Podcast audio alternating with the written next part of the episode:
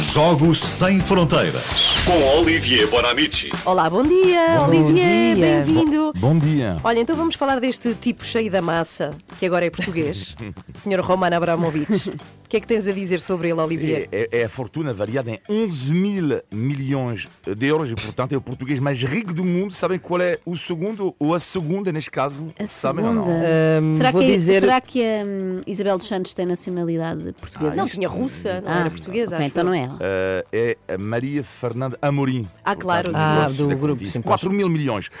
Roman Abramovich Mas repara a comprou- diferença, desculpa, Sim, é mais do dobro, dobro que mais o do dobro. Roman tem. Exato. É, as mulheres, como sabemos, ganham, Ganham sempre menos. menos. que Ah, os Na homens. mesma não é? função, na mesma função. Não há paridade. Roman Abramovich, que recentemente comprou um novo iate, deve ser o quinto ou o sexto. E, aliás, um jornal inglês que contava recentemente que um amigo dele lhe tinha dito: Fogo, Romana, mais um iate para, para quê? E Abramovich respondeu: Então, tu não tens cinco par de meias? Adorei.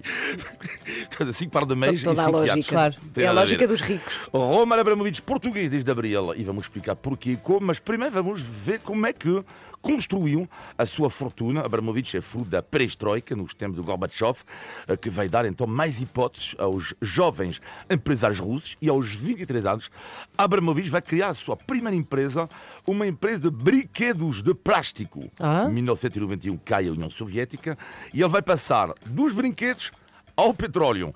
A exportação, neste caso, de ouro negro para os países do ex-bloco soviético e vai comprar uma empresa chamada Sibneft, que vendeu em 2015 ao Estado russo por 13 mil milhões de euros. E quando Putin chega ao poder, Putin, como sabemos, já não brinca em serviço e faz perceber que com ele as regras são simples.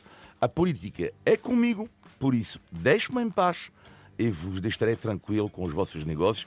E Abramovich ficou tranquilo e, em paralelo, comprou então o Chelsea. Em 2005, apaixonado de futebol, ele contrata José Mourinho, como sabem, eh, ele vai ganhar Mourinho eh, com o campeonato. 50 anos depois, o Chelsea eh, voltou a ganhar.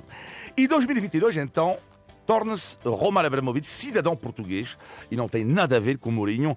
Beneficiou de uma lei hein, que dá nacionalidade eh, aos descendentes dos judeus eh, sefarditas que estavam na Península Ibérica no século XV e XVI e que foram expulsos do país em plena Inquisição. O outro judeu sefardita, e já vos falei dele aqui, que é Spinoza, desta vez eu acho que vocês recordam, desta vez sim, ou não? Sim, sim, sim, sim, Ah, o Nem filho- ousaria responder o contrário.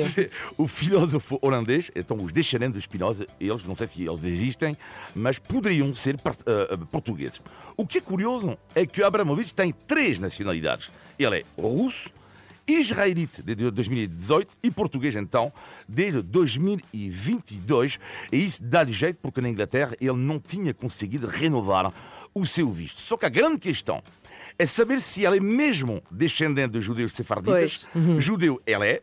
eh, só que há suspeitas que os seus antepassados eh, dele não estavam eh, na Península Ibérica na altura. Vamos ver, há uma investigação em curso. Mas, no por entanto, a parte- nacionalidade já foi atribuída. Já foi, já foi, sim. Mas Mas, pode olha, ser é uma que- investigação. Pode Depois ser logo se tirada, vê. pode ser tirada. Também é Lo- verdade. logo se vê. E, e Ele olha é- para aquele é descendente de é, é safadito e não safardita. Exato.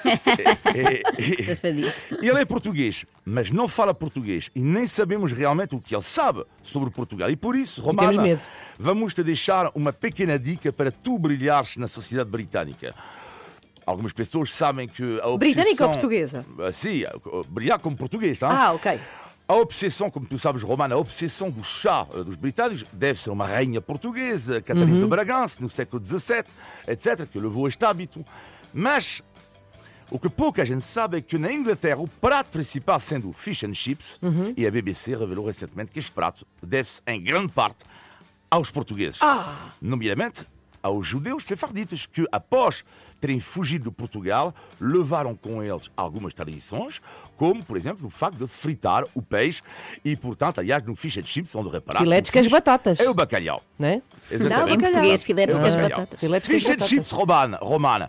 Portugal, Roman, o chá.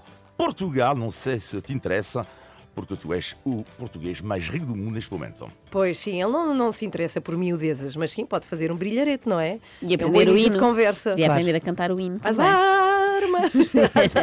Até quarta-feira, Olivier. Beijinhos, Jogos Sem Olivier. Fronteiras, sempre à segunda e quarta. Já a seguir, Joana Marques, Tambores. queremos. O que é isso? É um escândalo. Não se pode Está trazer Tá- aqui está a fazer alguma- batuques. Assim, Alguma alegria, algum entusiasmo? veio de Por sandálias favor. hoje. Ela toca está, muito, está muito batuques. bem disposta, não está? Está muito alegre, está muito Foi alegre. a festa de crianças onde ela foi no fim de semana. Sim. Tens que nos Foi contar isso. divertente, foi Quando é que foi? divertente. Foi sábado? Foi duas, não é? Sábado Duas de manhã. festas. Ah, não, foi é só um- uma. Era só um. Ok, mas pareciam duas, não é? Pareciam 10.